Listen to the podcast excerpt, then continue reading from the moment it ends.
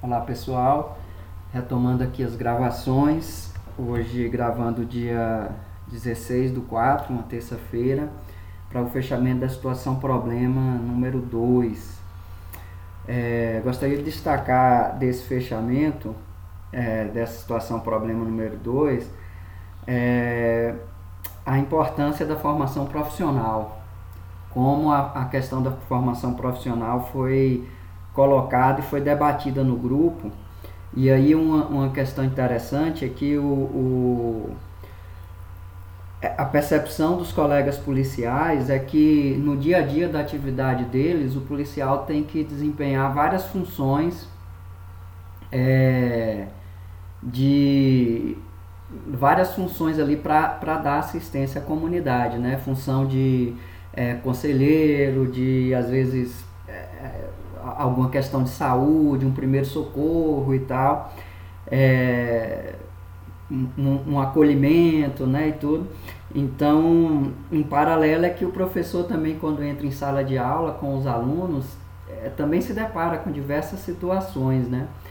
é, que o aluno demanda competências do professor que às vezes extrapolam ali, né, a, a capacidade dele de atender, né.